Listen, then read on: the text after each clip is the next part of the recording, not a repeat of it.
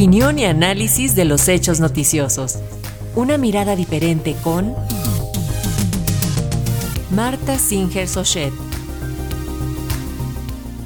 Así es, vamos con el comentario de la doctora Marta Singer, analista política, académica e investigadora de la Universidad Nacional Autónoma de México. El tema es la propuesta del INE sobre paridad de género en las candidaturas para las elecciones a las gubernaturas del Estado de México y de Coahuila. Muy buenos días, doctora. Adelante, la escuchamos. ¿Qué tal? Muy buenos días, Alexia, de toda la audiencia. Muy buenos días a todas y a todos. Bueno, pues ya ha vuelto otra vez a cobrar eh, impulso la publicidad para la eh, eh, reforma electoral que propone el presidente de la República y pues es muy importante que esta reforma se discuta ampliamente y pues tratar de que Morena que, es el partido mayoritario en el Congreso y que está haciendo esta propuesta, abra eh, un poco su eh, eh, mm, la aceptación, digamos, de que haya una discusión abierta, plural, incluyente, debido a que en esta propuesta de reforma desafortunadamente no se ha escuchado la voz de múltiples grupos, de múltiples ciudadanas y ciudadanos que hace años exigen mejorar la representación política. Quiere decir que no solamente se trata de ver cómo vamos a eh, votar y cómo se van a contar los votos, sino que se trata de que eh, quienes alcancen los cargos de representación popular efectivamente estén representando a la pluralidad y la heterogeneidad que hay en nuestra sociedad. En este en esta reforma electoral y desgraciadamente por la manera como están planteando eh, la elección de diputadas y diputados, no va a haber la oportunidad, eh, desde luego, de que haya espacio para eh, otorgar lugar a los pueblos originarios. Y en cuanto a el propósito de mejorar la participación de mexicanos en el extranjero, pues desafortunadamente va a quedar solamente en que puedan votar, cosa que es ya de por sí un gran avance.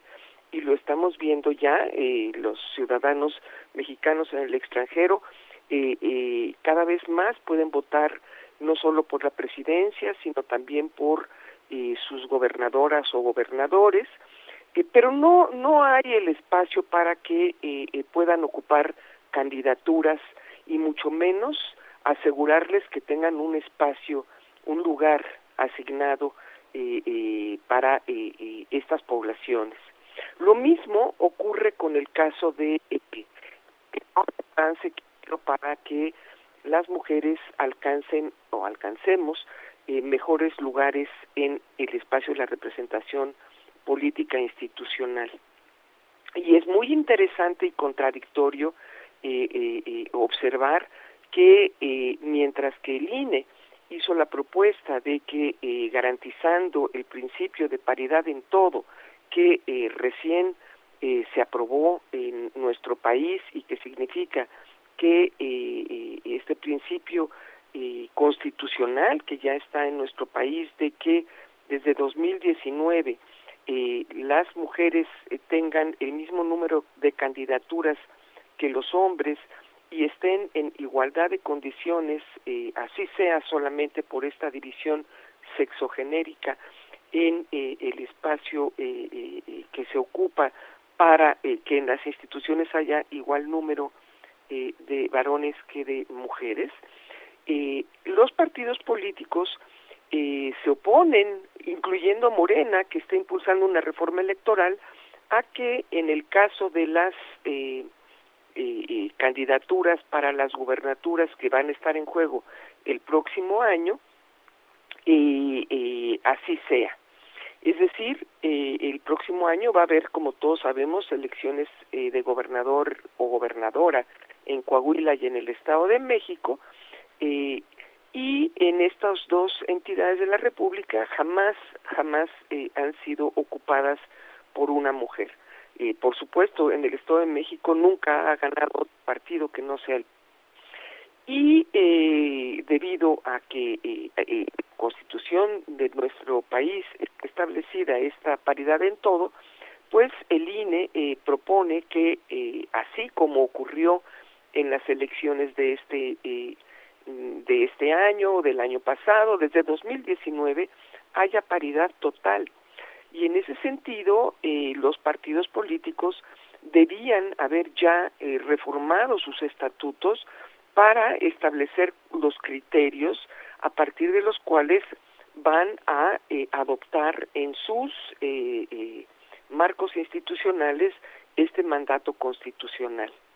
También a nivel de los gobiernos, eh, eh, de la, eh, a nivel de las estructuras de, la, de las entidades de la República, los congresos locales han tratado de incorporar este principio de paridad en todo en sus ordenamientos locales. Y por ejemplo en Coahuila, se estableció que iba a haber alternancia, que primero iba a tocar la gubernatura una mujer y luego un hombre. Eh, sin embargo, esta eh, idea eh, fue desechada por el Tribunal Constitucional local. en el Estado de México ya se hizo esta reforma constitucional para que hubiera alternancia en la postulación hombre o mujer a la gubernatura pero eh, curiosamente para la elección del próximo año se estableció que eh, este cambio todavía no iba a entrar en juego. ¿De qué estamos hablando entonces?